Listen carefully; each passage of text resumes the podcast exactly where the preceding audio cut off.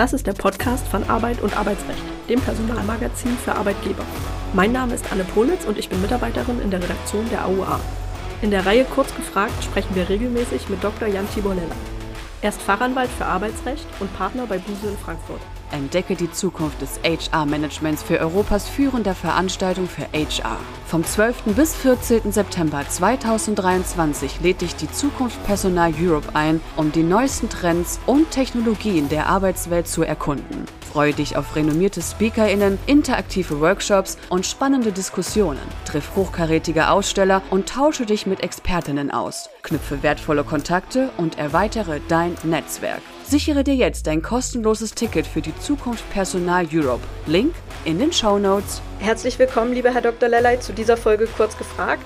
Heute wollen wir darüber sprechen, wie Arbeitgeber am besten mit Zweifeln an der Krankmeldung eines Mitarbeiters umgehen. Eine Krankmeldung zum Beispiel nach Ausspruch einer Kündigung oder während derselben Zeit, zu der ein beantragter Urlaub nicht genehmigt wurde, könnte ein ungünstiger Zufall sein, kann beim Arbeitgeber aber Zweifel am Bestehen der Arbeitsunfähigkeit auslösen. Lieber Herr Dr. Lellay, zu Beginn die grundsätzliche Frage, sollten Arbeitgeber und Beschäftigte sich nicht gegenseitig ein gewisses Vertrauen entgegenbringen? Die Frage gefällt mir, gefällt mir besonders gut, die ist nämlich genau richtig und es ist, es gibt nur eine Antwort auf diese Frage und die Antwort ist ja, das sollten Sie. Sie sollten sich nicht nur ein gewisses, ich würde sogar noch weitergehen, Sie sollten sich nach Möglichkeit so viel Vertrauen entgegenbringen, wie es überhaupt nur geht.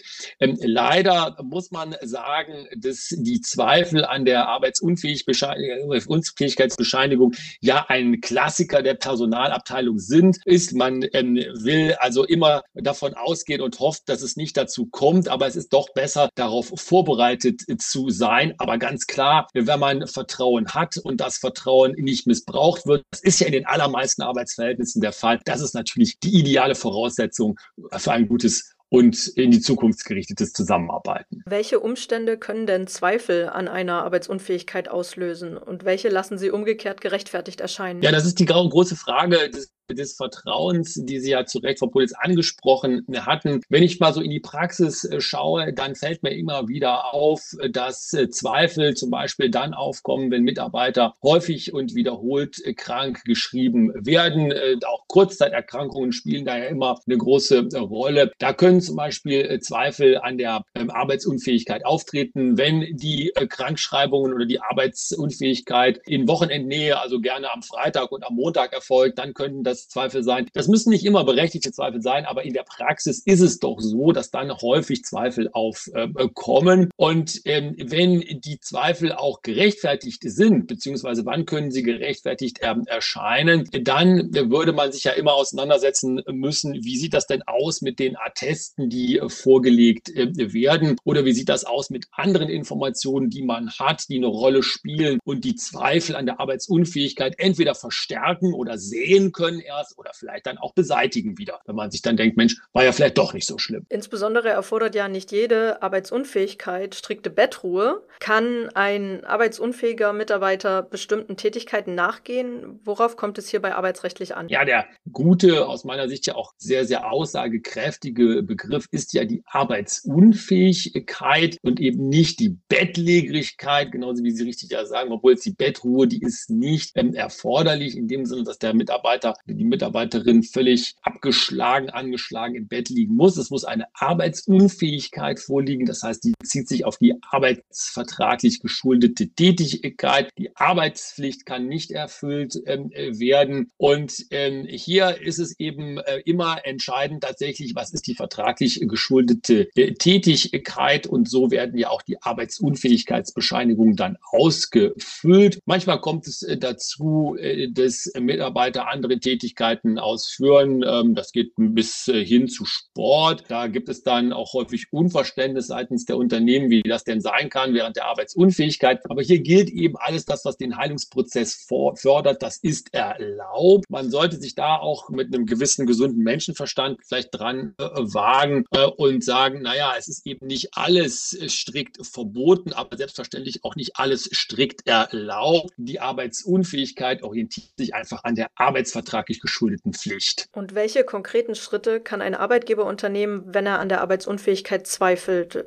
Insbesondere wann und in welcher Form können Arbeitgeber den medizinischen Dienst der Krankenkassen einschalten bzw. einschalten lassen? Der medizinische Dienst der Krankenkassen ist ja ein häufig genutztes äh, Tool in diesen Situationen. Da kann man reinschauen in den Paragraphen 275 Absatz 1 Nummer 3 SGB römisch 5. Äh, da steht nämlich drin, äh, dass gesetzliche Krankenkassen, wo gemerkt gesetzliche Krankenkassen verpflichtet sind, Zweifel an der Arbeitsunfähigkeit durch den medizinischen Dienst überprüfen zu lassen auf Betreiben der Arbeitgeberin. Das heißt also hier die Arbeitgeberin eben verlangen, dass eine solche gutachterliche Stellungnahme des medizinischen Dienstes der Krankenkasse durchgeführt wird betreffend die Arbeitsunfähigkeit. Und das ist auch etwas, was in der Praxis relativ häufig gemacht äh, wird und eben auch der gesetzlich vorgesehene Weg, um hier mit Zweifeln umzugehen. Unterscheidet sich denn die Herangehensweise bei Krankmeldungen mit ärztlichem Attest von solchen ohne ärztliches Attest? Ja, da könnte man wieder so ein wenig zurückblicken an den Anfang unseres Podcasts heute, die Frage nämlich des Vertrauens. Denn wenn das ärztliche Attest vorgelegt äh, wird, dann wird das ja üblicherweise akzeptiert. Da gibt es also dann gar kein Wenn und Aber mehr, erstmal zumindest über eine Arbeitsunfähigkeit. Das heißt, früher nannte man das ja auch den gelben Schein. Ich war aber dann jetzt ein ärztliches Attest und dann sind die Zweifel erstmal zumindest zurückgestellt.